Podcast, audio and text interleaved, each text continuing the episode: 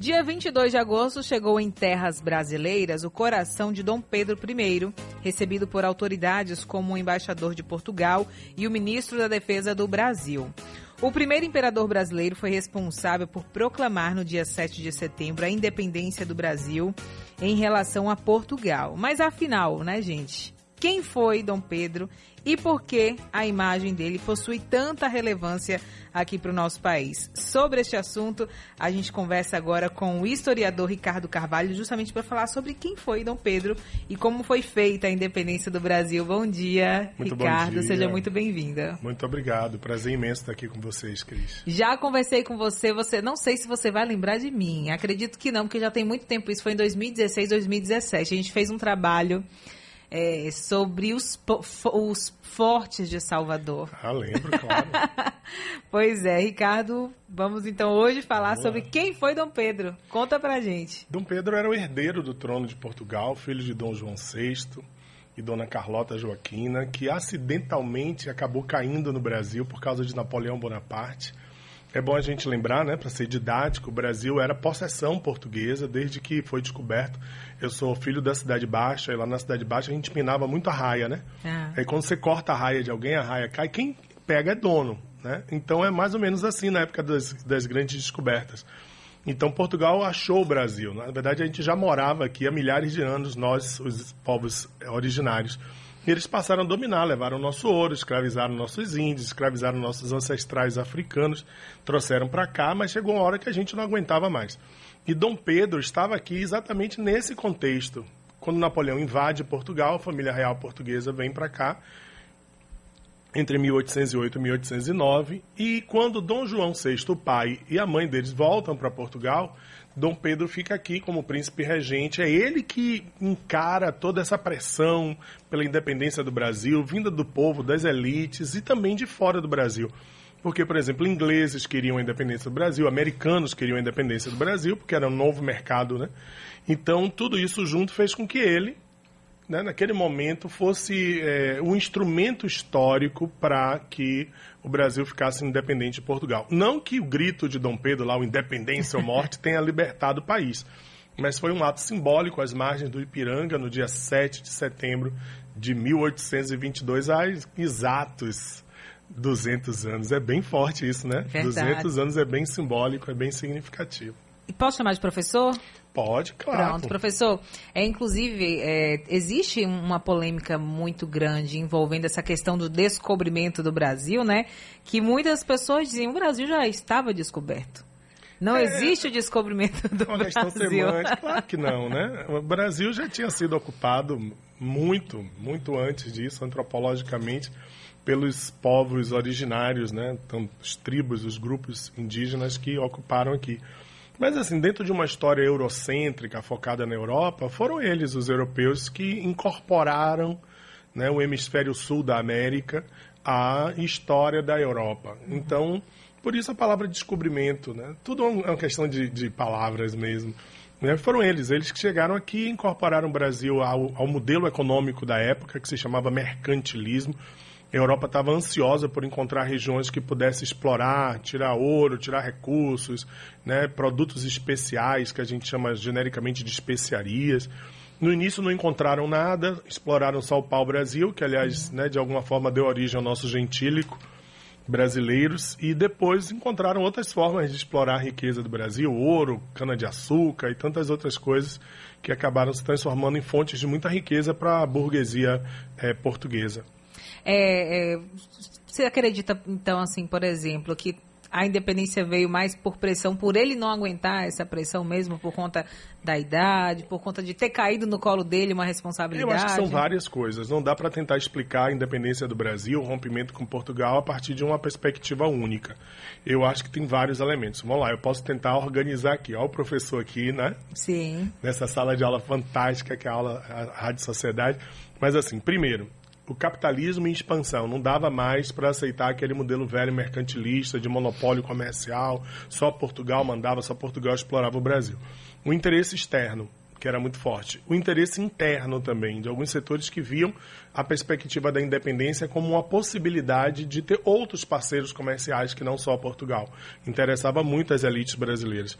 Um sentimento, eu não diria popular, mas um sentimento geral de liberdade, fruto da, da, ideologia também, né? das ideias liberais que vieram desde o século XVIII. Todo mundo já ouviu falar de, de Montesquieu, Rousseau, de Diderot, d'Alembert, né? Voltaire.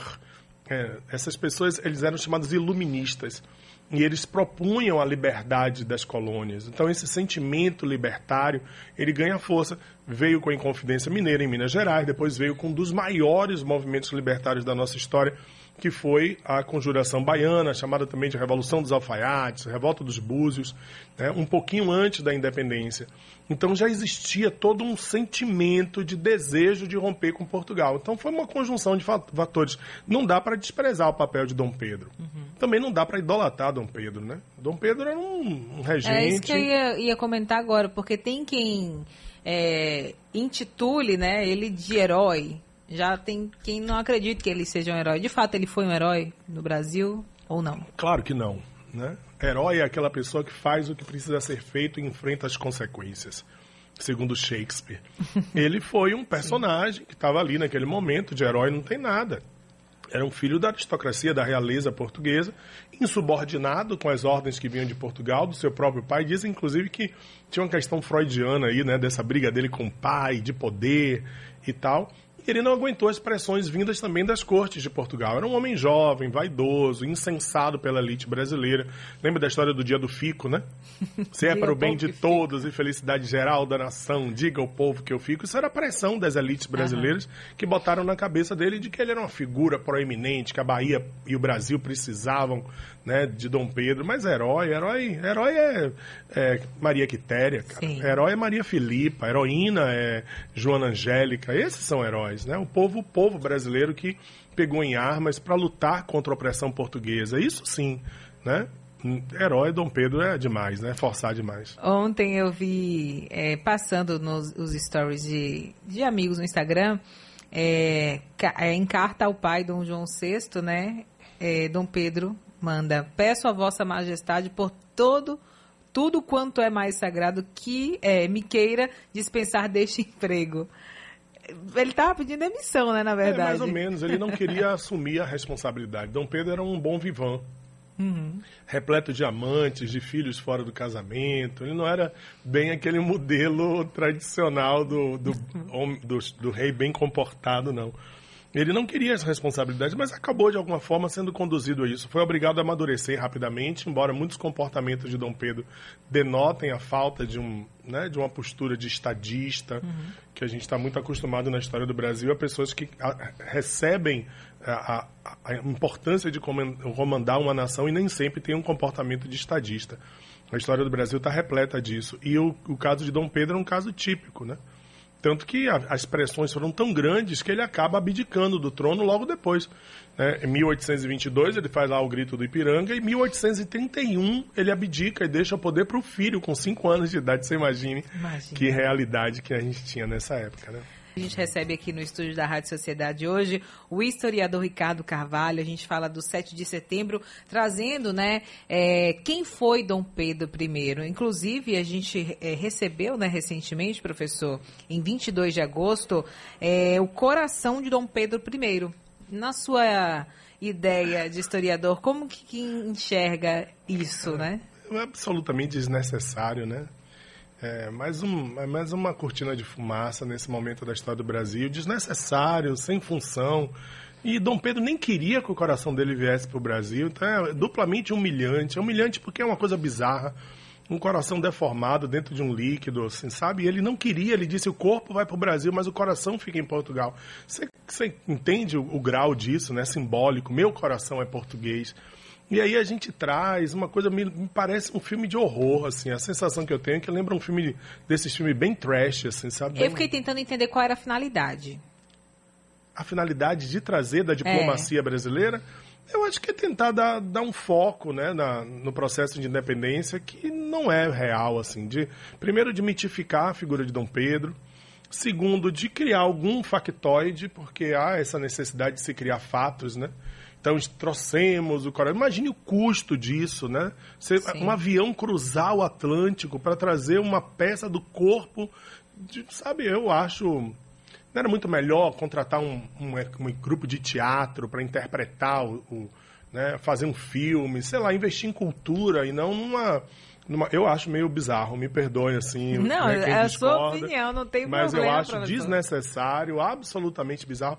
E fico muito triste porque 200 anos da, da independência, eu esperei a vida inteira por esse momento, né? Assim, como historiador, como estudante, eu pensava assim, ai meu Deus, como será no dia dos 200 anos da independência? Porque eu vivi os 150 anos né, o Sesc Centenário em 1972, eu era criança, em plena ditadura militar, e apesar da gente viver um regime de exceção, houve comemorações, foi feito é. um filme com Tarcísio Meira e Glória Menezes, e agora a gente esperou, e infelizmente foi completamente. É, eu digo que o 7 de setembro foi sequestrado do povo brasileiro.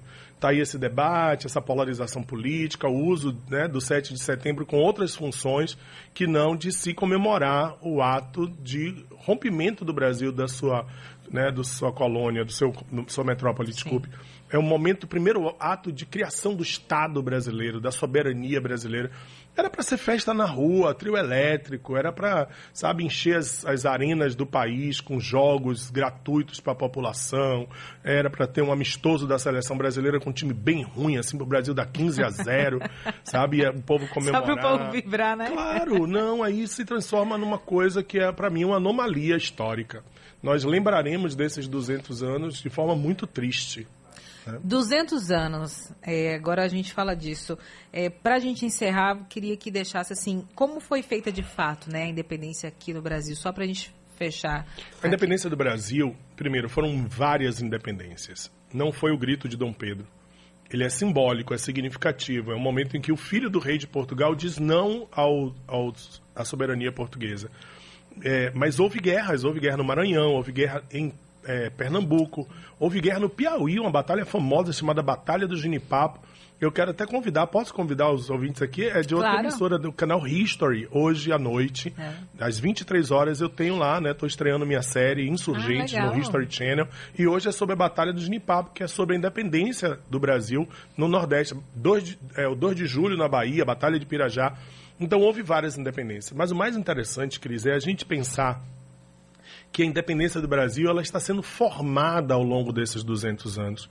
Foram vários momentos, o momento da abolição da escravatura, do voto feminino, do voto secreto, das leis anti-racismo, né, das leis anti-homofobia. São vários momentos de independência. Não foi só lá no 7 de setembro de 1822 e outras tantas que ainda virão quando a gente conseguir definitivamente acabar com tanta desigualdade social no Brasil, quando a gente acabar com a intolerância, em que as pessoas entendam que política é a arte da convivência e não do ódio. Sim. Então tudo isso vai ser um processo de independência que a gente ainda vai construir. Perfeito, muito obrigada, viu, Eu que professor? agradeço, fantástico. Aqui pela participação, conversamos com o historiador Ricardo Carvalho. Tenha uma ótima semana, viu? Um Você ótimo também. 7 de setembro. Feliz 7 de setembro para todos nós. Democracia acima de tudo.